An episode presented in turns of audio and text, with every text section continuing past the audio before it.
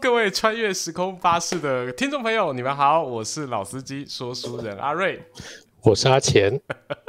观众朋友应该不会发现我刚才忘了关麦吧？只是看到我嘴巴在动，然后好像没讲话，但是一听到又是正常的。哎呀，大家好，大家晚安呐、啊！在这个这是一个沉默的开场白，沉默的开场白嘛，舒适的夜晚啊，对，对我刚才才在跟阿钱讲，我们在那个前置准备的时候，我才跟他讲说，哦，我今天好累哦，对，一个放空的节奏有没有？我觉得全部丢包，快乐丢出去，很开心，对啊。对我，我上次看到一则留言，我、这边在节目的一开始啊，就先跟大家做报告，因为开始啊，发现有一些新观众朋友了。哦，阿钱不知道对不对？因为他后来私讯我，我吓一跳。对、我一听就知道是新观众，为什么呢？因为他私讯我的第一句话就是说：“哎，阿瑞阿瑞，为什么那个 podcast 的背景有婴儿的哭声啊？有没有办法可以让这个哭声不要传进来？”哦，这个问题来。阿钱你怎么看？奶嘴，奶嘴是好，好啦，这个新观众朋友，还有我们的这个，如果是第一次、第二次哈收听我们穿越时空巴士的听众朋友哈，阿瑞啦，我。哎，底下吼，咖喱会系列啦，拍摄啦，吼，就是家里空间小，然后又刚好有新生儿出生，哦，所以说难免哈，大家真的是请大家多多包涵哈。我也知道说有时候婴儿哭声，我自己听了也会觉得哇，突如其来哈，差几丢，哦，然后就觉得自己的那个奶都快要分泌出来了，哦，其实换换 听换奶，过一阵子就会比较好。对，这真的过一阵子就好，而且我相信这个有从。前几集就跟到现在的老观众一定有发现嘛，我们带来洞主越来越乖了嘛，对不对？对吧？啊，都都没有，欸、连你都不捧场，连你都有听到是不是？对不起，对不起，对不起。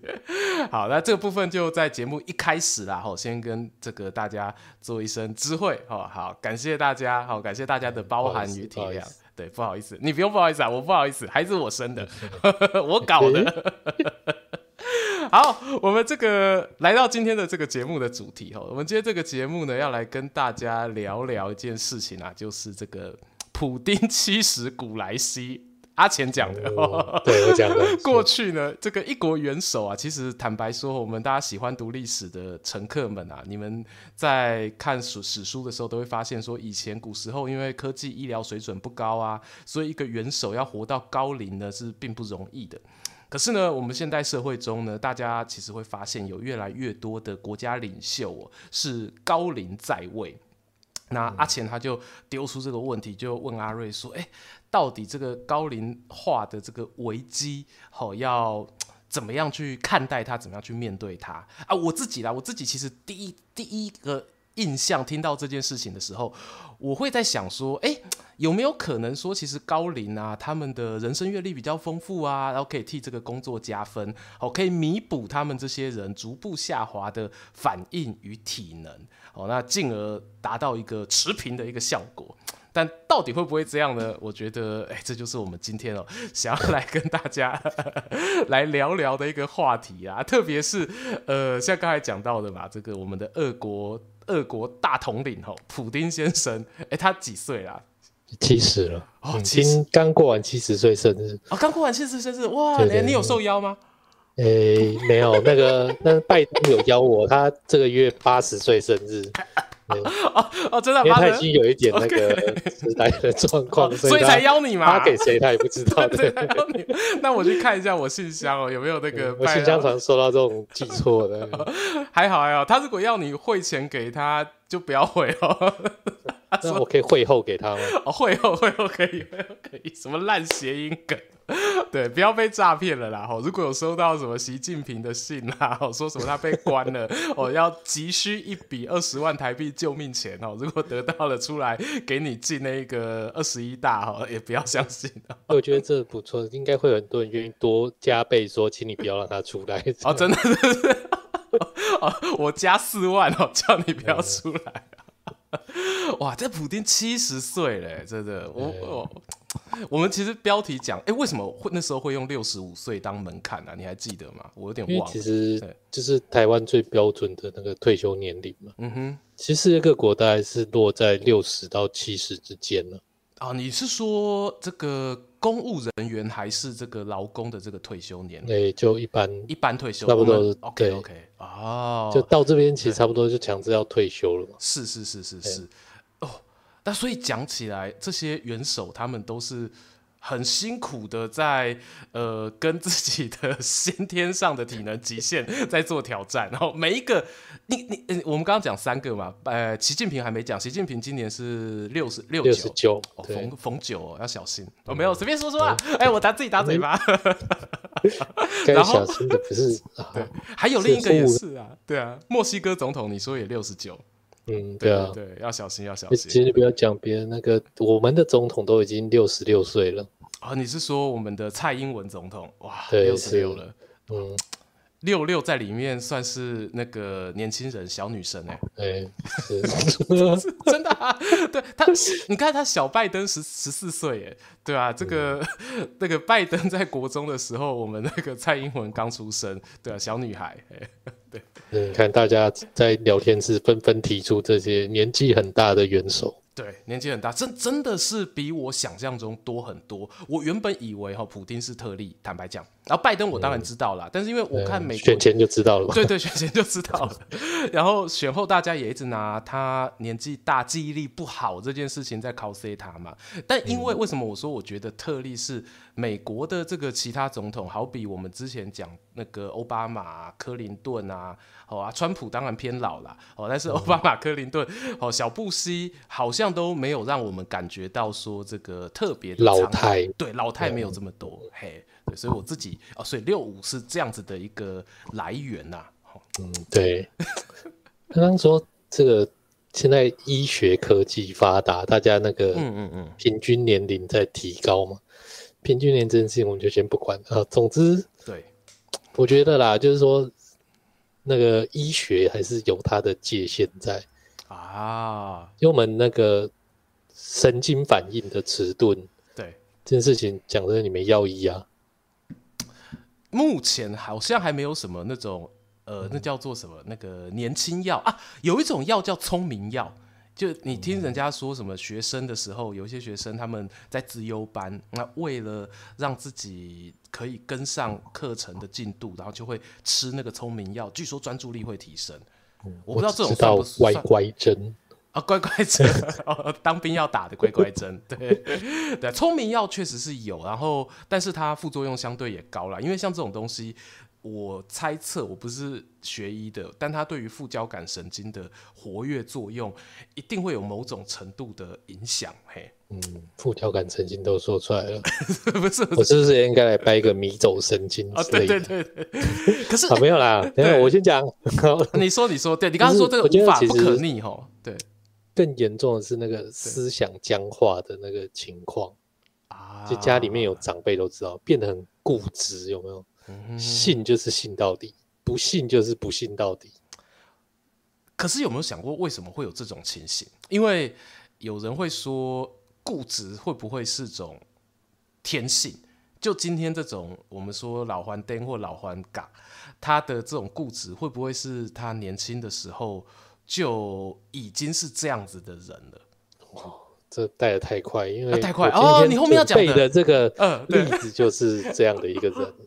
嗯，那这样我我我我我想到一件事情，我帮你拉回来，就是啊，拉回来，对，我要拉回来一件事情，就是说，呃，我以前啊，原本我也觉得说，年纪大这件事情，它其实是有利有弊嘛，然后但是利益它的优点有时候可以弥补缺点，那这个一定是受到金庸小说的影响。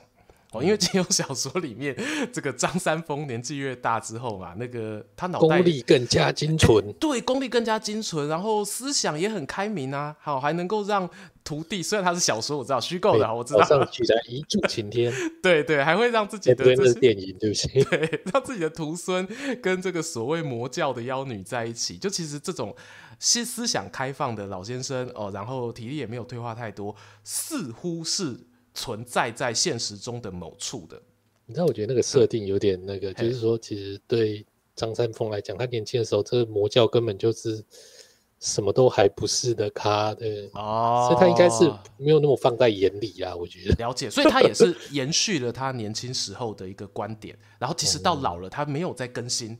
他没有在 update 说啊，现在我年轻时知道的这一个团体，他在我现在九十岁的时候已经变了一个样了，已经不是我四五十岁知道的那一个那个明教了。对，那什么明教？他不是反蒙古吗？赵明不是蒙古？对啊，对啊，干明教什么事？然后我觉得重点是张三，张三不是张三丰。我刚刚说的，这这是影响我的一开始的一个原因，就会觉得说，哎、欸，老不一定坏。然后，可是什么时候让我发现说？哦，这个不行了，就是老吼，他真的是各方面可能都比不上年轻人的时候，是我在开始喜欢下棋的时候。哦，我还以为你是听到那个笑话，就是说有老先生开车出远门，嗯哼哼哼哼，然后就那个老太太看了新闻，就打电话给他说：“哎、嗯，你在高速公路上要小心啊！我看新闻说有一台车在逆向。” 那老先生很生气，什么一台车？我看全部的车都在逆向啊，只有我一个人在顺向，好不好？下面几台啊，贵了八台啊。好，这笑话有点老了，我们聊天是顺顺便提一下，就是说现在那个六十五岁应该重考驾照、固定换照的议题，现在这也是有很多人提出在要讨论这件事情。用心良苦啊，用心良苦，对，大家注意哦。然后我刚刚说什么是下棋，对不对？我因为下棋让我发现到说，呃，心智这件事情，它。不会真的是随着什么年纪越大吼，思想越成熟，然后变得越厉害。因为我们都知道体育选手这个一定老嘛。你看人家棒球选手退休多，退化，对啊，多早就退休了。那我就会想说，哦，那下棋应该没有。结果后来当我看到那些职业的下棋比赛选手呢，一个比一个年轻，然后二十几岁，快三十岁，可能三十五岁以后，那个就跟不上年轻选手的思考速度，就准备要退休了。我那个时候才在惊觉说，哇靠，原来。我就算现在要去下棋，我也比不上那些年轻的人。我不能够自自己催眠自己说，这个我的思想越来越老练哦，然后我越来越厉害，判断力随着我的岁月哦更加的成熟，没有这回事哎。对，哎、欸，但是我又觉得这件事情是，为什么？因为其实你看下棋练习两种方式，一个是跟人家对弈，对，这就是判断力跟反应嘛。没错，这件事情其实真的随着年纪在退步。是，还有一个方法就是摆棋谱，对，这就是我们所谓的经验丰富跟老道。哎、欸，我这后面有一题专门要讲这个，太好了，嗯、对不起，提醒我 一人一次。没有没有，我我怕我现在讲，我们待会那个。举一些要跟大家举一些老还灯的皇帝例子，这个时间被我们耽误掉了。嗯、对，我们待会我们随意一点就好。对对对对，这个确实下棋这件事情，我个人也是小有研究。我虽然不是一个很厉害的下棋的人，那你要先讲下哪一种棋？天下棋、拜拜种。呃，象棋跟西洋棋我都会一点点，哦、嘿，都会一点点，嘿，也有背一些。略懂略懂，对，略懂略懂，嘿、哦，嘿，好好好，对，所以这些人生阅历，它的这个优势。呃，我相信在记忆还没有衰退之前，它是存在的。嗯，好，就如果记忆衰退之后，就不好说了。可是其实很多呃以前的，我们以中国历史上来说，其实很多皇帝啊，他们的衰退是明显，甚至是自己知道的。呃，像那个阿钱有跟我聊到一个皇帝乾隆皇，他就是属于。自己知道，而且自己有写出来，好说我的记忆力衰退了，连他自己都讲了啊。大臣当然就呃顺水推舟，很开心说，对对对，皇帝您 这个天那个万岁爷，呃，对您确实昨天说了什么话，今天忘记了，对啊，这个是肯定的，哎，这个、嗯、这也是近代这个医学比较发达，他还知道什么叫。这个记忆力衰退，什么眼睛怎么样？哦，呃，以前不知道，我也不知道以前知不知道，因为以前不会写这种东西。啊。对对对，比较少，哎，他可能会归、嗯、呃归因于一些迷信，哦，可能我被人家下蛊了，嗯、然后或者说就是氧氧气还存在，但是人不知道那个叫氧气。对对对，对时代，没错没错没错，对，哇。哎哎，刚刚那个开场的时候，那个派翠克有其实，在聊天室就讲到了哦，我来看一下，就是讲这个说，哎，为什么现在那个国家元首的年纪都比较大？是，其实你需要这个时间累积那个精力、人脉、资金这些东西嘛。嗯，对。现在我们其实大家都比较容资讯比较发达，知道说进政治圈，可能从那个助理开始做起，嗯、要从基层干起。对，对你如果空降的话，助理费大家都知道那个，我们这边不特别强调是谁的 案子，在抽谁？这个案子我我没有啊，瓜吉有说那个就是议员，他们主要就是助理费，请助理，然后这些助理就是一些对人踏入政坛第一步的方式。没错，就算你是二代，很多也都是从那个助理开始当，当自己家人的助理嘛。哎呀，很多是这样子，哦，但不要去兼职。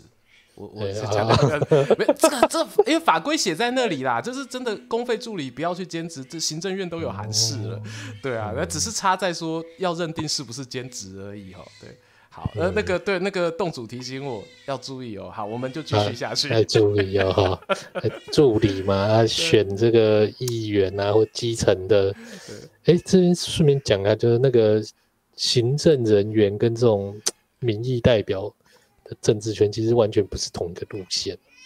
你说的是呃，是指说政务官跟事务官的这个差别吗？呃，大概是吧。OK，就考试的嘛，嗯、考试的公务员跟民选的公务员。嗯嗯哼，像里长虽然选了，可是我不太知道里长对你的政治生涯会不会有帮助了。哦，通常里长呃比较不会再往立委议员这个方向去走。嘿，因为他大部分真的就是做里民服务比较多，然后议员、嗯、虽然台湾有些议员做的很像里长，可是这毕竟不是个我我自己喜欢的生态。然后其实很多年轻有想法的议员 也。不打算学老一辈的人这样子，就是一直跑红白场啊，然后一直去跟里长抢工作。毕竟还是分工啦，因为就讲坦白的，你能够不做那么累的事，议员也是人啊，他也会觉得说我专心做议员的事，我反而更轻松也说不定。嘿，就是这想法是会变的。嗯，从助理嘛、民代嘛、这地方首长嘛，嘿，没错，然后可能说运气好，后面就入阁嘛。哎，入内阁有没有各院部会首长这种的？对，然后你才慢慢有这个机会去接触到这个党的核心。哎，到这里可能你的青春岁月搞不好保守估计啦，十五年算快。对，哎，十五年。顺便讲一下，其实这个概念不是现代才有，嗯，这其实两汉就是这样。哇，太这么这么源远流长，真的。那你一开始就是当那个议郎嘛，当郎郎官这种，郎官，对对对，然后派任这个地方县长、县令是，然后这升太守。然后回来当九卿，哎，九卿就是那个 各部会首长。是，我们要要要讲一次我们那个什么五都市长理论啊，五都市长回中央。然后那个对九卿当完之后，他就接下来两汉特别的规定就是你要去洗一个那个首都市长。OK，对，对，首都市长你要洗过才能当三公，因为这是。最高是皇帝啊，所以那个选拔机制最高，你就会到三公。是的，是的，你不可能说我人民投票让我来取代汉天子吧？不可能被打。是一种异曲同工之妙，就是那个台北市长是最后的跳板，总统的跳板。哎，对啊，总统候选人似乎一定要当，要么当新北，要么当台北市长，哎，都要当一次。哎，我这个我以前都是行政院长。对对对，还有行政院长也可以。哇，所以这个东西在两汉时期就已经有这样渊源，所以它的时间我是不知道说汉朝的议郎到最后三公要多久啦。可是就是刚才以阿钱讲到我们现代的选举政党政治底下的例子，你如果从助理开始当，呃，基本上你大概当个六七年，你可以选议员，通常。好，因为你要做到选区的人对你有印象、有认识嘛，然后至少你要帮你的主子、帮你的老板选过一届嘛。完了，议员、立委四年一任嘛，所以你刚好一届完又多个几年，你可以选下一届，六年差不多啊。嗯，差不多，差不多。然后再来就看你说，你当个三两三届的这个民代，然后可以选市长了，然后这样又再加个八年哦。所以我刚刚说这时候十二年、十三年。然后看市长当一当，哎，可以进中央，十五年就过去了。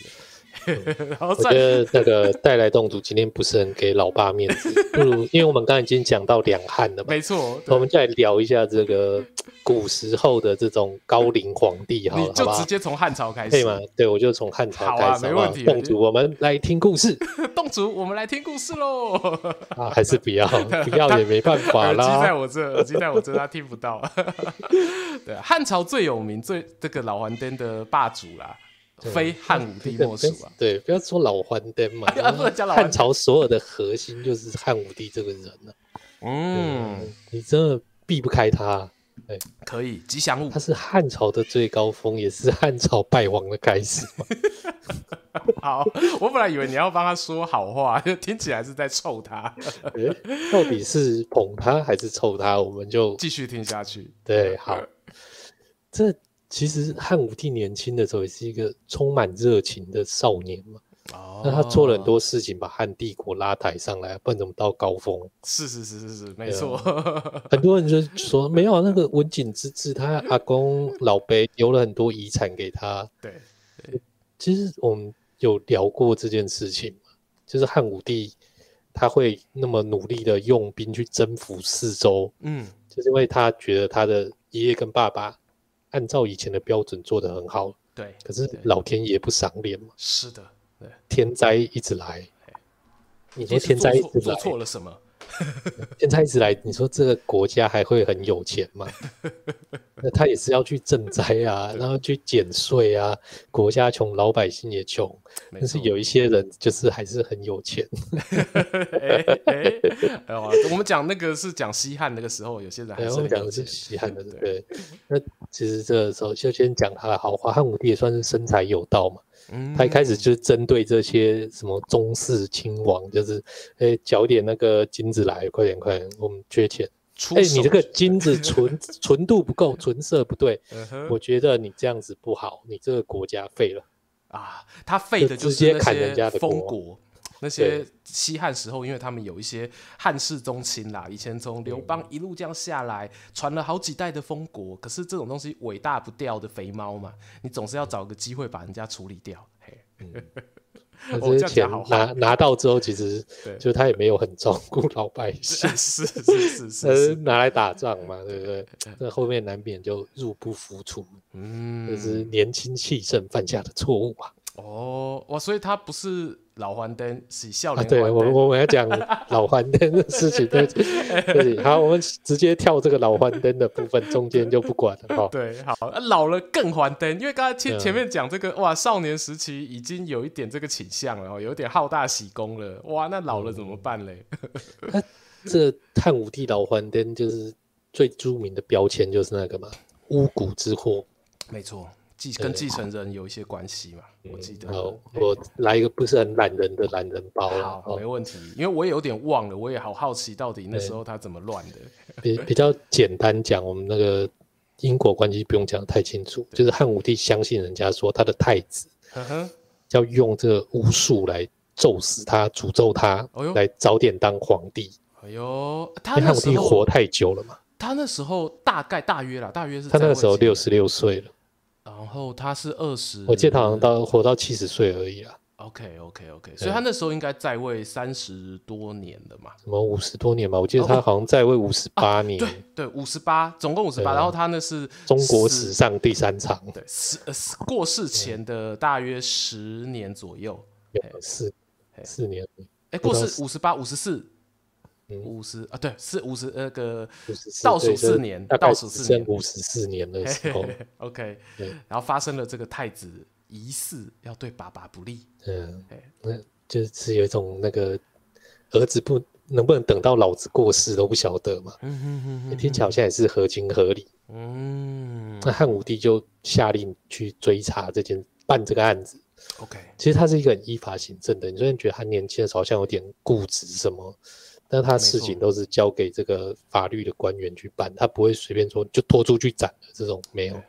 好，那去查嘛。但是这时候其实他不太管事情，他都在离宫拜拜，祈祷自己身体健康，万事如意，千秋万世这样子。对，哇，那这一办案就开始抓一堆人，杀一堆人，然后啊查到太子的犯罪证据了，哎呦，真的证据还假的证据？哎，这个不知道，人家挖出来说是证据就是证据啊。OK OK。太子说我没有啊，那太子刚好手上又有兵，OK，来抓他的人也有兵，大家就打起来，打起来了。因为汉武帝不在城里面嘛。是，没错。那那时候也是上万人的战争，在城里面打。这就糟糕啦！这就是我们人家说嘛，老师以前国小老师常常讲那个啊，那个动手的就有错。嗯，对，老师常常讲。你要讲那个城门失火 哦，不是，殃及池鱼。对，老师都会跟我们。在城外打仗就算了，对不对？是是是。在城内打仗，那个绝对是牵连到很多人。对，而且就跳到黄河洗不清了嘛，他爸一定会觉得说：“干，你如果没，你如果是清白的，你干嘛要动手？”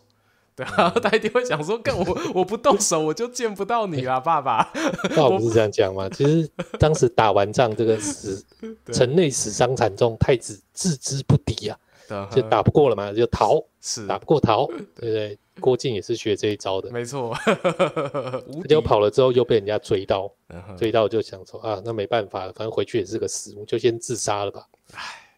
哎、欸，你与其怀疑证据是真的还是假的，你不如怀疑他自杀到底是真的还是假的。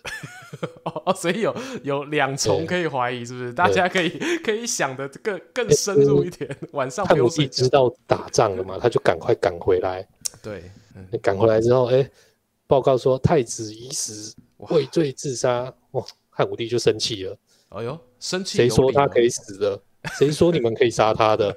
我有说你们可以杀他吗？其实合理呀、啊，因为那个无罪推定嘛，总是要经过汉武帝他的这个标准 SOP 审判过后啊。对对，其实他没有下令，就是动武、对，完全是那个来查案的官员自己决定开战。哎呀，他还去跟四处征兵，这样来打太子。是、嗯，好，那所以他就把这些擅自动武的办案的家伙，通通都再办一次。这些人就抄家灭族。因为这个天龙人内战是。内战打的时候死一堆人，内战之前也死一堆人，内战之后又死一堆人。呃，这是首都哎，这对于国家来讲，那个冲击是很大的。那这样讲，其实你也发现，那个汉武帝他至少有三次机会不让这个事情扩大，但他都没有处理。哦，对不对？第一次是那个我我查案的时候嘛，就像你一直怀疑说这是犯罪证据是真的假的，其实他这个时候他就可以。去亲自来处理这件事情嘛，而不是继续交给下面的人去办。哦，可是这件事情，我我我不知为何，我心里有一种矛盾。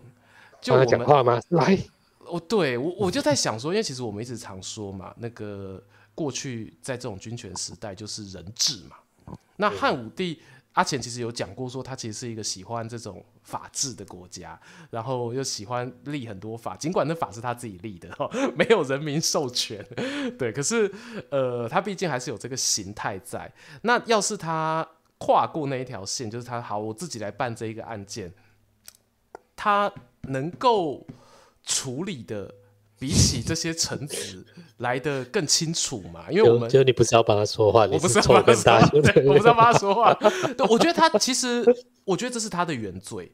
他是中国古代君主，嗯、他的原罪其实真的就是这样。因为毕竟他试图在人治社会底下创造一个法治的假象，那他势必就会被这个法治的假象给吞噬。嗯，我我目前想的想对讲的好博大精深的 好好回到你说第一次，我我简单讲一个例子吧。这件 我我举一个例子啊，其实就像说他很重用一个官员叫张汤嘛，其实就是他了，就是说哎，这个法律官员就跟他建议说，我觉得那个有些人可能表面上没有骂你，可是肚子里在骂你，这种人应该也要算他犯法，敢思想犯，所以就建立了腹诽罪这一条。对。所以其实他们也是揣摩上意，在你这个法律，没错，就是你刚刚说，就是用法治的假象来伪装嘛。其实骨子里还是人治，博大精深，实在是在写这些那个皇帝喜欢的法律，而并不是在写一个公平公正的法律。哎，对，，B I 呀，B I 呀，对。思想罪，我哎哎、有人跟我有同样的想法，我有看到那个 Jasmine，而且最近那个、啊《流麻沟十五号》电影啊，哎、欸，这不是叶配啊，这只是 我突然真的是有感而发哦。如果大家对于白色恐怖那段期间的故事有兴趣哦，去看一下那个《流麻沟十五号》欸。对，哇，汉武帝光汉武帝就这么博大精深了，我们后面你看太太兴也讲到这样，汉武帝其实后来就反省。对他有反省，他有反省，对吗？对啊，他其实有反省，甚至他那个他今天巫蛊之祸这件事情的起因，就是因为他变得迷信巫术。嗯哼哼哼哼哼。嗯，那他后来其实也反省了这件事情，就是他在迷信的时候娶了一个有神奇力量的女孩子，哦，生了一个儿子。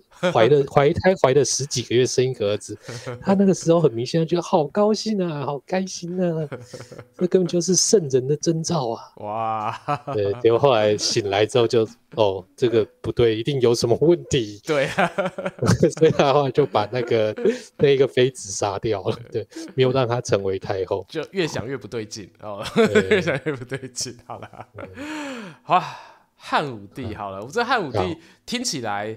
呃，幻灯指数怎么样哦？大家其实可以在聊天室里面可以来想一想哦。但我觉得可能我们后面几个，我自己私心觉得啦，搞不好会比汉武帝在呃更严重吗？或者我应该说更明显一点，就是汉武帝他还排翻开来就知道了，对，排翻开来就知道了。好，下一位，下一位，下一位。我们汉朝再来之后啊，其实我们就时间咻咻咻哈，来到了那个三国。三国时期也有一位其实年纪很大哦，当了很久哦，活到七十一岁的皇帝哦，就是老桓灯代表孙权，老桓天代表东吴吴大帝孙权，对。哎呀，这个大家笑他老还灯啊，我笑他人看不穿啊。没有啦，是真的，真的有还灯哦，真的有还灯。那我我们其实最印象深刻的，我啦，我最印象深刻的应该是孙权他在处理那个辽东公孙渊的事件。哦，对这件事件，呃，因为很多人都知道嘛，那个时候孙权。呃，他跟曹魏还有跟刘备之间，他们三个人其实并没有一个很稳定的一个同盟关系，三角关系。对，其实三角关系，就一会当好朋友啊，一会又会打打仗这样。然后，但是突然跑进一个第四者。哦，三国之后有个第四者，公正第四方。对，公正地方就是那个北方哦，在曹魏在北边一点的那个公孙家，我们拍过影片哦，公孙渊。那公孙渊他那个时候就跑去找那个孙权跟他聊啊，说要联手一起攻击曹魏。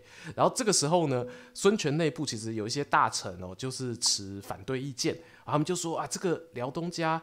一来他们不可信哦，就说他们不可信，然后二来就是他们实力说强又没多强，肯定会被曹魏灭掉的啊！你现在去跟一个曹魏的敌人联手啊，你未来要是真的他被灭掉了怎么办？你不就是？我觉得这东吴的学者应该要读一下这个隋唐的历史，嗯、就知道辽东是很强的。我不知道辽东那个到呃，在三国时期的辽东哦，强不强？我是不好说啦。毕竟我在影片当中感觉到辽东他们算是一个没有成功真的打进中原很深入的一个势力。对，可是你以在地地方势力来说，有什么南中南蛮王孟获啊，或西北的凉州啊，对，那这些互相比较之下，辽东应该算是边陲势力当中。最强的，对，我可以这么讲。嗯、对，好了啊，我刚刚说到吧，就是孙权面对呃，到底要怎么处理公孙家派来的使者，就陷入了呃天人交战。嗯、哦，就有人跟他说砍了使者啊，最后孙权的决定是跟使者做好朋友，然后还派了很多的这个。臣子啊，然后也派了一些使节，跟着这些使者走海路哦，回去他们的辽东，回去回报。哎、欸，我我记得他是不是先跟谁说，好好，那我们不要跟公孙渊结盟啊？但是后来他其实又还是结盟了。那个是不是就是另外一个老桓灯张昭？对对对，一环还有一环环，一环还有一环环哈。然后这件事情为什么我印象深刻的原因，就是孙权他赌错了。好，大家赌错了，就是结果呢，就是如反方代表所预言的那样嘛，就是公孙家后来真的被曹魏灭掉了哦，然后曹魏也真的会用这个东西来要挟，当做筹码哦，跟江东的人做一些谈判。嘿，然后一切都是司马懿不好，那一切都是司马懿不好，这样。好，然后这件事情呢，其实就会让我联想到一件事情，就是说，到底孙权的老还灯是他呃年纪大了之后判断力失准，还是这件事情如果发生在年轻时的他，有可能也会做出同样的决定，几率是一半一半。那因为我为什么会这么想呢？因为孙权其实从年轻的时候，他就是一个喜欢在外交上走钢索的人，所以才会跟刘备这种人联手，是吧？对对对对对对，就是他。大家也知道，赤壁之战战前，他还有跟曹操眉来眼去，然后最后最后几乎是到要开打前的半年几个月，他才决定下定决心说：“好，那我跟刘备联手，然后我跟曹操打。”对，才会才有下这个决定，其实是已经是非常急急迫的时候了。那对于一个喜欢在外交上面寻找一个最佳时机点的人来说，呃，我相信这个个性啦，从他年轻的时候就有。然后等到他年老的时候呢，呃，我有一句观察哦，就是说，我认为人在迈向年老的过程中哦，它就像是一坛美酒在发酵。它发酵的过程会让你的人格特质越来越放大。嗯，孙权就是那一功力精纯。对，孙权就是那一坛酒，他那一坛喜欢在外交上走钢索的酒。然后他在最后他变老的时候，哇，优点放大，缺点也同时放大。所以他就在公孙渊事件当中做了一个他自己觉得很棒哦，我那个富贵险中求的这个决定。对，而且因为他之前做这样的决定是成功的嘛，哎，没错，赌博赌赢的人，他就是会变成一个赌徒，是是是是，继续沉迷在这个。赌的快感之中，没事走到合肥最前线被张辽打。哎、欸，说好不提十万，对，说好说好不提这个孙十万哦。对，所以所以以孙权来说啦，我觉得他的还灯呃，应该就是建立在他一直都存在的缺点上。那呃，就如同刚刚说的，老了之后呢，能够抑制他缺点的那些元素，其实渐渐就消失了。年轻时的自制力也不见了，然后呃，老了嘛，所以以前可以。制衡你的长辈也不在了，嘿，虽然还有张昭，但是对啊，对，但是毕竟少了啦，没几个人可以讲话你要听的啦，就你那个辈分，你老的那个辈分就比较高了嘛，哦、嗯，所以自然而然就会发生。年纪又大的，那个身份又最高，无敌星星，好不好？对啊，对啊，对啊，所以以孙权的例子来说，我觉得是这样啦。嗯，我想孙权当然算比较熟的一个人物，没错。那我们刚刚讲了汉武帝说史上执政第三场，嘿，然后你前面有提到这个史上第一场的那个乾隆皇，我、哦、待会来讲，对，待会讲他对乾隆，乾隆好像当了呃表定六十年啊，实际上快六十五年，嘿，嗯、对，哎，还有一个第二场的，对不对？你是不是要讲第二场的？没有，我们要讲第二场的，就就你你继续，对啊，我继续啊，我继续啊，对，你继续。从孙权直接跳乾隆了，对对对，没办法，我太想听乾隆了。对，好，我对近代史比较不了解。乾隆皇帝其实我觉得，呃，必须要连他的阿公吼，就是我们拍过影片的康熙一起讲。呃，而且康熙其实当皇帝也当很久了。然后坦白说，本来老还灯也想要讲他，可是后来觉得乾隆又更老，因为康熙他是六十八岁过世的嘛。然后可是因为他是从不到十岁吼。八岁的时候就接班了，所以他在位的时间，康熙是长达六十一年。一年，嘿，六十一年，我小学有背过哦，真的、哦，我我小学没有背过。你们小学老师 人真好。六十年，对，乾隆六十年。那我跟你讲，前三名我都知道。OK，OK，OK，、okay, okay, okay, 可以，可以，可以，前三名都知道。那乾隆呢？他小时候，他出生的时候，其实他阿公康熙是还活着的。我记得他好像康熙五十年的时候出生的，我觉得他阿公其实还活了呃十年左右的时间。阿公有看到这个小乾隆哦，我们叫 他有长大，嘿啊，可是。长大按按照这个中国史书的惯例，一定会写说康熙就是看乾隆很有前途，所以决定选雍正当继承人。哎、欸，你好聪明哦！你怎么都、哦、拜托这个几千年来他们都这样写啊？拍拍手，隔代指名嘛。对，那个 现在有一个国家也是这样做嘛，隔代指名。那个曹曹睿也是嘛，对不对？说什么曹操很欣赏他，所以 最后曹丕胜出。对对对对对，这一套用的很很好。所以其实他的祖父很肯定那个。乾隆本人，哦，很肯定我们爱新觉罗，然后呃，大家都爱新觉罗，对，大家都爱新觉罗，爱新觉罗弘历哈，爱新觉罗弘历。我刚刚在想说，哎，他这是玄烨吗？不对，玄烨是他阿公，玄烨是阿公，哎，然后呃，爸爸是胤禛，哎，对对对对对，雍正。这种清宫戏大家都看很多，我清宫戏快转一下好不好？清宫戏其实看很少，哎，你帮我补充，你帮我补充。好，那但是这件事情，我觉得为什么我一定要讲他阿公，就是。嗯，大家知道乾隆帝他小时候，因为阿公对他的赞美，一定让他很印象深刻。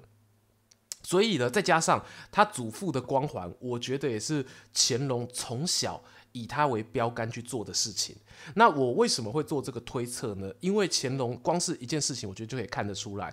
刚刚说乾隆在位是六十年，可是不是乾隆当六十年皇帝他就挂掉，他不想超过阿公。对。他自己讲说：“我不能够比我阿公当皇帝当得久，所以可见阿公在他心中的地位有多高，然后又能够知道说他对于能够得到阿公的肯定有多爽，所 以他觉得说，我如果可以做到一些让阿公觉得光荣的事情，哇，我这一生值得了，所以他就会一直想要去做这种让别人肯定的事。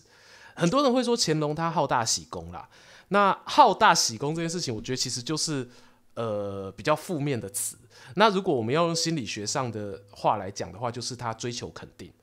嗯，对他，因为他小时候就是因为追求肯定而得到很多很多的好处与赞赏。那这是对他来说是一件好事哦。就像现在很多爸爸妈妈。教养小朋友，教养小朋友也会给他鼓励啊！哇，你这个学会做某一件事情，学了一个才艺，哇，你很努力、很认真，做得真好。这样，那乾隆习惯性的要考第一名，对，习惯性的考第一名。然后再加上，我也是这种人，你也是这种人哇！我我也希望不是不是打出来的，这是因为你得到这个肯定，你很爽，你很舒服，所以你想要一直对得到肯定，去得到肯定。而且再加上，我觉得是你们也有这种能力。如果没有这种能力的人，也就罢了。我觉得比较笨一点的，就也就罢了。就是你，你很想要考，啊，但考不到，那一两次努力之后，你就会放弃了。我讲着突然想起来，就是那个灌篮高手，仙道跟福田有没有？哦，仙道章。对对对，他说仙道章就是在肯定中成长的天才。以要一直给他肯定，是是是是是，哎呀，原来那个海南有一个那个爱新觉罗弘历啊，是林南，好吧？啊，林南林南不是海南林南，好，哎、欸，扯扯太远了吧？怎么可以扯到灌篮高手？对，然后这这件事情呢，我自己觉得我们可以放在心里，因为。一个人的个性啦，他真的是吼，就呃，我我是一以贯之的。我孙权从个性讲，乾隆我也从个性讲。我觉得这个个性就是影响乾隆他执政这么多年来，为什么大家会说他到最后老年的时候还把自己封为什么十全老人？好，然后一一细数自己的攻击，什么平定准格尔啦，然后这个打这个蒙古啊、西藏啊、台湾啊，哦，这些东西都一一写在自己的这个家庭联络簿上面，就就就等着回到天上的时候跟阿公说：“阿公阿公，你看我有实权哦。” 好好讨厌的声音，但我我是真的在想这个可能性，你知道吗？当然，因为我们不是乾隆，我们没有办法跟你说这个是真的。但我会说，我觉得有这个可能性。对了，我觉得你现在回去写一下你的自己的履历，嗯、因为你很久没找工作，那、嗯、你开始可以整理一下你的履历，你会突然觉得哦，我还蛮不错的嘛。真的吗？是会上瘾的，那整理履历是会上瘾的。那要像你们这种习惯性考第一名的啊，我们这种是。没有没有没有没有。对，所以乾隆这件事情哦，我我自己啦，我会觉得说，他同样也是符合我刚才说的这个放大理论。他的性格也是在年轻的时候，这件事情，我们其实我不会说这种教养是坏的，因为大家现在其实也很流行说正向教养嘛。那你正向教养当然不见得是个坏事，可是如果说他在过程当中，我们没有提醒他，适度的提醒一下，说追求肯定或成就感，并不是你人生的全部哦。你可能还要再找一些其他的东西哦，譬如说服务众生啊，哦，这个利益大众啊，类似这一类的，大家自己想哦。每个人家该给给那该给嘎哦。那这个东西如果没有去适当的多元发展的话，那就会让它的唯一的这个特性哦放得太大，然后它的缺点也会特别特别的明显。所所以乾隆身边没有人可以帮他踩这个刹车吗？我目前能够想到的。你不是常听的什么什么纪晓岚啊，什么 刘刘罗锅，哎，刘罗锅都是他这个朝代的人，他那个时代的人，没错吧？对吧？但这些臣子啊，我觉得事实上他对于皇帝的这个影响影响力有限，对，影响力有限。而且其实刚才讲到纪晓岚、刘罗锅，他们都是汉臣啊，然后再讲个。延伸那个小八卦，我一下下就回来了。就是我最近，我最近听了之后觉得蛮有感慨的。就是大家常常会讲说，呃，康熙、乾隆他们就喜欢汉人的文化嘛，然后让自己也变成这个汉人的皇帝嘛。但是事实上呢，我觉得这句话其实不能这么笃定的说。我同样也是提供另一种看法，我觉得不能够当做是唯一啦。哦就是有一些。清朝的后人，清朝的遗老哈，包括现在八旗出版社的总编辑富察，他就有提供一个观点说，他认为当时清朝的皇帝领袖，他们还是有游牧民族的本性哦，他们还是做的是那种游牧民族，呃，在世界各地啊，有那些韩国的这个概念，汉国哎，汉国可汗韩国，好，对对对，我怕对对对，大家解释一下让大家听懂，OK 的，OK OK OK。不过我想问你一个问题，对。我打岔问一个问题，没问题。这复查到底是八旗出版社的总编辑还是副总编辑？欸，我以前是以为是总编辑。那你你你意思是？但是你不是对你叫他的时候，不是会叫他他姓傅吗？哦，靠腰嘞，靠腰。哦，你说对不起，我打打大家的岔，请你继续。自己那个切腹，我打脸。我们以后跪一下一次谐音梗，一次的这个节目中的谐音梗只能出现两次。我很认真，我很认真思考说，两次太少。我们李国修老师告诉我们，这喜剧的表演呢，当你要重复一个东西的时候，你要做三次。哦，你看，只做两次就会让人家讨厌。对，阿阿俊已经有人在说什么烂笑话。对，好，对不起，我向大家致歉。所以，所以啦，我其实刚刚说，像譬如乾隆他在做这个十全老人的记录，这里写联络簿的时候啊，他其实写了汉文，写了华那个中文，也写了满文，也写了藏文，也写了蒙古文。因为对他来说，十全老人，对十全老人，就是他做这些事，他觉得我统治的这个天下也不只是汉人的天下而已，只是我在汉人的领域，哦，我用汉人的方法管理。啊，我在其他地方有可能还是会回到我们游牧民族的一些习惯的统治方式，也说不定。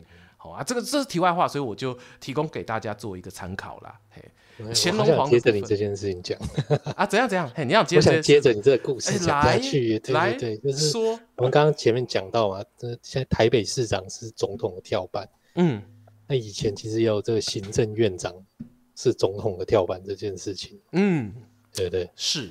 这件事情其实不是蒋经蒋中正发明的，嗯哼，这本这就是那个游牧民族的发明哦哦哦，这是中国游牧民族的发明。你认真点呢，我以为你要讲笑话。认真的，怎么说怎么说？没有笑话，对不起，请讲。对，为什么会这么讲？一开始的汉朝旁边的匈奴嘛，啊，对，匈奴的太子哦，跟太子相似的地位。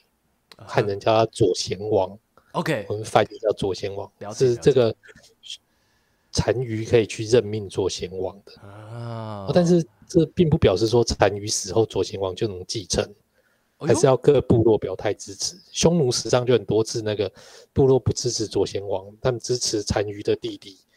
哎，我我问个问题，因为我对匈奴这边，你你看的刚好你的史料看的比我多一些，我问说左贤王只能有一个吗？左贤王只有一个，对，OK，左贤王只有一个，哦，对，好，我原本以为好多个，特殊性，嗯，所以他真的是一个指定接班人的一个概念，嘿，嗯，反而单于跟可汗可以有很多个。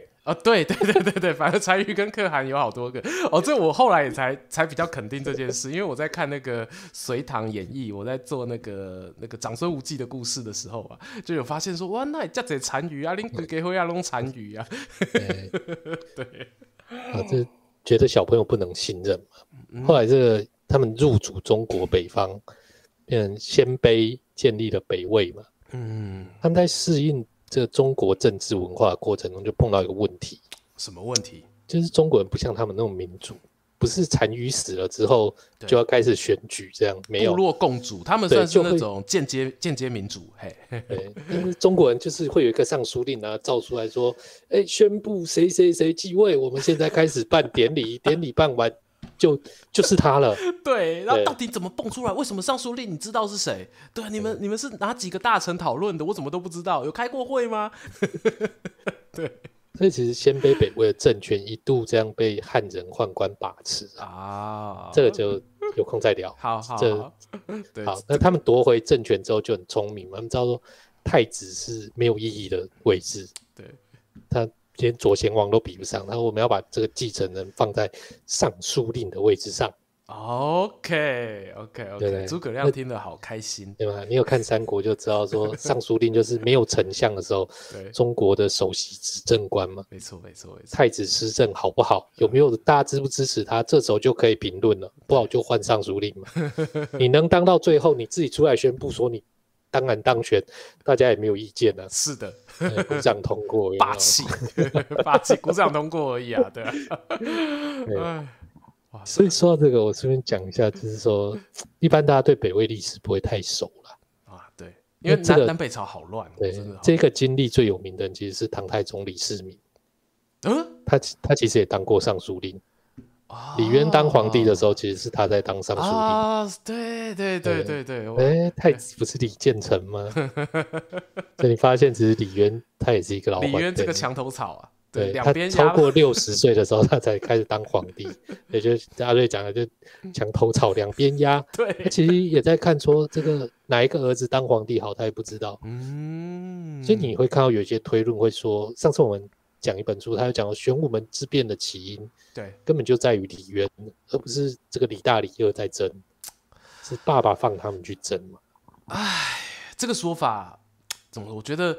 我我如果同意之后，我会觉得就变成一个很大的一个悲剧了，对，就就李世民来说啦，我觉得对李世民来说会变成一个悲剧。假设我我觉得呃，我照这个假设下去说故事的话，嗯，我觉得这不完全是假设哦。其实因为唐朝人不会去写这件事情嘛，哎，没错，他们史料不记，对，那宋朝人编他们史书也写不到，可是他们在编隋书的时候啊，他们就很强调说。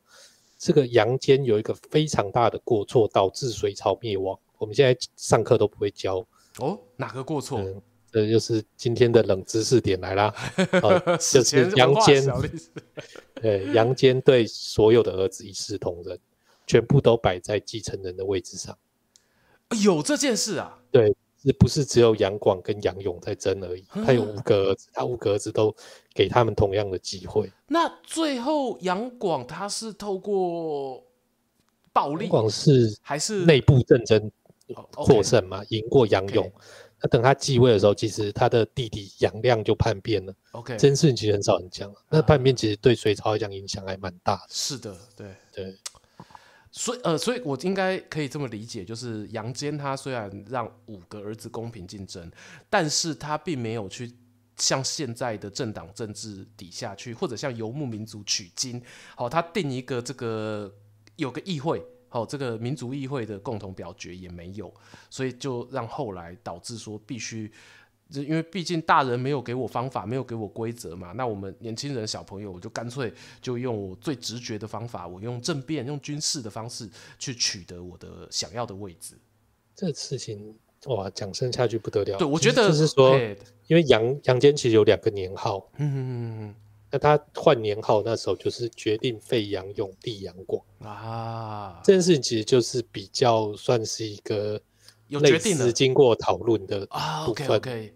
对，那时候其实因为其实所以我说那个杨广是靠政变，OK，是靠政治斗争上位的。是的，是的，也是有势力支持的情况下，那他上位之后，杨坚其实就开始以一个集权皇帝的身份在做事。嗯嗯嗯，对，所以其实到最后杨广登基，就是变成当然登基，那他弟弟就了解不满意。对，我我们聊天室有。很厉害，有人帮我们把这个杨家五兄弟哦都列出来了哈、哦，感谢、嗯、感谢你们的补充，对，太好了，太好，太开心了，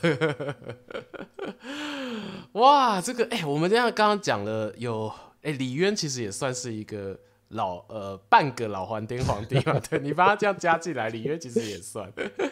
对，然后我们又前面刚刚最早讲了汉武帝，然后也讲了孙权，也讲了乾隆，这四个人，如果要让你讲说他的老年的决策比较夸张，你会选谁？虽然你乾隆好像没有讲清楚，但是我还是要选乾隆。OK，好，我乾隆这边其实我觉得最大的呃问题点就是，当他获得肯定之后，应该是说啦，他没有办法在得到更多肯定之后，因为他可能能够打的国家，他自己也很聪明哦，他知道哪些打得下来，就算用尽全力打得下来的，他都打了。好，那有些用尽全力你也不可能打下来的，他也不会去干。当这些事情做到之后，他失去了成就感来源之后呢，他就有一些事情没有办法。让他快乐，然后他可能就会丢给一些全程，类似我们像知道的和珅之类的。就我觉得和珅就是一直在提供他快乐的那个。对对对对对，就他知道说，他有发现说乾隆可能已经失去了这个成就感的挑战了，所以他就再给他一些嘛，嗯、就你可能下江南啊，嗯、或是干嘛，哎，对，就给他一些。你这一套逻辑是贯穿的起来的，真的，我就觉得怎么这么厉害。对，所以我觉得他的还灯点可能在这里。嘿，你还投给乾隆是不是？嗯，我投给乾隆。哎，我我刚发现，那你呢？我发现，对，我发现我问了你这个问题之后，我自己居然没有一个答案。我想想哦，我应该会投给。我其实比较想投给，因为你刚才讲了李渊之后啊，我其实比较想投给李渊呢。嗯，对我，因为你李渊你讲的嘛，不是我自己讲，所以我并没有，我是。呃，算是今天晚上听到比较完整，你对于李渊的这个论述，我我会觉得说李渊这种行为我比较不能接受。我觉得他其实就是一个个人价值取舍嘛，就是我觉得说李渊这个事情，你其实年轻的时候，呃，不对，不能说年轻的时候，就是在你那个年纪，你还有能力可以做准备。就你你我对你的期待，我对你这个人的期待，就是你不应该。做出这样的事情，可是我前面讲到的乾隆、孙权，因为我给他一以贯之了嘛，所以我会觉得说，他到了那个年纪做出这样的事情，好像情有可原。尽管我不喜欢，但是呃，没有办法去阻挡他酿成这样子的一个大祸。所以这是我投给李渊的一个原因。汉武帝，我也觉得那也算是他一一以贯之，对，也是一以贯之。虽然汉武帝是你提的。对，可是我觉得汉武帝在你的叙述当中，我觉得可以一以贯之。他他的个性这个部分，他的个性其实也是有的。对，但是李李渊就有可能我对他太不熟了，我没有办法帮他辩护，所以我今天就就立刻衰了。李渊拍谁？因为他就是很晚才起义，所以他的那个主要记载就落在后面。真的，对对对对对，对，哎，我们只认识老李渊，不知道年轻的李渊到底是如何，缺少这个拼图啦。对，要在拼图，我也还没讲过李渊的故事啊，有机会未来在英雄说书再说给大家听。好，我们是不是也该准备结尾？准备结尾了，是不是？哎啊，太好了，太好了！我我特别把西洋棋留到结尾。西洋棋是啊，西洋棋来，很想讲是，没有，因为我最近在看《后羿弃兵》。天哪！我我刚刚你开的开头讲到什么？你说下棋有两种嘛？就是那两种，一种是什么背谱，然后一种是凭直觉。哦，那这个东西，对对对对，这种东西其实，呃，有人会说，你如果是凭直觉下棋的人，你应该到老了都还不会太差，因为你虽然记忆力变差了，你背谱的能力你会忘记嘛，就是你没有办法背的像以前那么快速，可是你还是有直觉。好，但是我这件事情我必须坦白讲，我个人的立场，我会觉得直觉就是个假议题。因为你当你看到有一个下棋选手，不管是下象棋、围棋还是西洋棋，很厉害的时候，他的直觉哈，我就觉得就是两种可能性。第一种就是他背谱跟练习练的他妈的太熟了，对，所以所以你就会他就能够反射性的下快棋，很快的就可以做出决定，所以这种是。你以为的直觉，那其实是他背得很熟，然后做出这个决定。嗯、那另外一种可能就是他的脑袋天才，他真的就是超人的运算。他虽然没有真的是背很多，可是问题是他可以算出来说，哦，接下来几步我这样子下是好的。那你以为是直觉，其实也是超人的运算。嗯，对我我会用这种方式去解释。然后如果说要用现代棒球来解释的话，我也有一套理论。棒球的部分我们就留到下一次。好，棒球留到下一次再讲。太好了，对对，所以我觉得没有什么直觉啦，就是不管是下棋还是做决策，他的这些经验判断，他都要吃记忆力。那这个东西就是会随着年老衰退的。对，其实你不管学什么，我们都有说所谓“熟能生巧”这句话。没错，对，没错。反复的练习，反复的学习，嗯，绝对会帮助你在临场的反应。拿下好的成绩，对对。然后我们的呃，刚才说我们国家元首啊，他如果说年纪大了之后，这一些事情啦，我们刚刚 已经我们举了很多的例子了。那这个该衰退的，他真的会衰退。所以以我自己个人的立场，我是真的希望说，如果说年纪太大的元首，你已经在位了，OK，就祝福你顺利下庄。嘿，那 如果还没有上位的人的话，其实是真的可以考虑让新血来去做你想要完成的理想，我觉得也不是一件坏事啊。嗯，但是你的法律系为什么突然最后寄望于这个人、嗯、人的本质上面？现在不是应该希望这个选罢法定一下那个上限年龄吗？哦，就比方说你应该说四十岁以后才可以选总统，几岁之后不能选总统？没有，没有定啊。我们现在只有那个下限，哎、欸，就是四十岁嘛。四十岁，很多国家都是哦，都是 没有上限，就这个是亚新泰利。对，对就是开给独裁者的后门吧？哎，你不觉得吗？对，法律系你不觉得吗？哎、欸，你这个问题真的太好了，我我跟法白的那个洛毅联络一下。我问他一下说，说这些事情是不是应该来讨论一 来讨论一下，定个，因为像你刚才一开始就讲到的那个驾照年龄啊，就是啊，你驾照年龄有上限，那、啊、为什么治国年龄没有上限？欸、台湾蛮好笑的，台湾现在的现行的规定是七十五岁以上，嗯，哦，你要去重考要换照嘛，对对对对，哦，然后每年做这件事，然后到八十岁以后就不用了。对。你哇，就是八十岁之后就无敌信心了，成仙了，你就成仙了。你，你要是继续开车上路，就没人管得了你。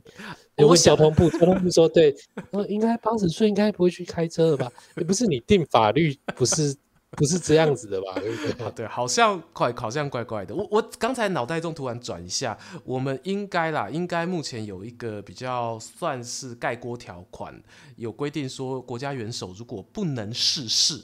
哦，就也呃不能够处理事情的时候，是会就是像刚刚说有副总统啊、行政院长啊这些备位的和轮流的接班，只是这个不能逝世的认定，我只能够说真他妈太难了啦！就基本上你不会，嗯、台湾没有出现过啊，对啊，台湾没有出现过，嗯、没有啊，没有。他就直接就挂了，直接就结束了。对，直接直接就挂，蒋中正直接就挂了，蒋经国挂了，然后李登辉。你知道我们小时候都超流行说那个一定是李登辉害死蒋经国，真的假的啦？明明那么小小学生、国中生在那边讲这种 这个阴谋论太可怕。我真的小时候超爱蒋经国的，你可能有点难相信。对，你有这个粗框眼镜控是不是？对，你看那个时候大家觉得蒋经国真是天底下最好的总统，真的又亲民。又做了十大建设，对，哇！小时候又跟我们一样辛苦在翻垃圾桶。好，我应该要打断你，以后来讲个蒋经国的故事，我们来帮你挖个 梗。我会讲完，谢谢。对啊，好啦，钱哥，对于今天这个，你有没有什么那个要补充的东西呢？对于这个老皇帝的这个故事。嗯，应该没有了，对，应该没有了哈。哎、欸，你你本来不是好像有有要那个，我现在才看到 最后一站的标题。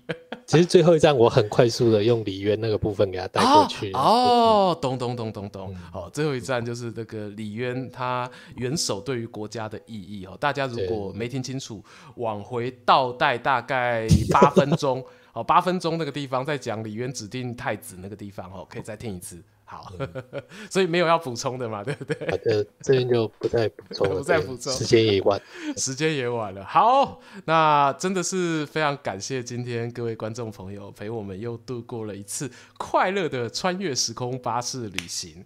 好啊，照惯例啊，这个如果说大家有什么意见的话呢，欢迎在我们直播影片下方留言跟我们分享啊，也可以在我们的 Apple Podcast 给我们五星好评，然后留下你的建议。好啊，当然如果想要收听的话，Google Podcast、Spotify、SoundOn 也都收听得到啊！要跟直播的话，就是礼拜四晚间九点到 YouTube 穿越时空巴士频道。OK，好的，阿钱有没有什么想要跟大家说的话？没了，没了。没了。那我是说书人阿瑞大家晚安。最近都没有给我说话的空间。哎我是阿简大家晚安。有啊我跟你说啊我讲完了就可以晚安了相声介绍对不对？好我是说书人阿瑞。我是阿简。大家拜拜。拜拜。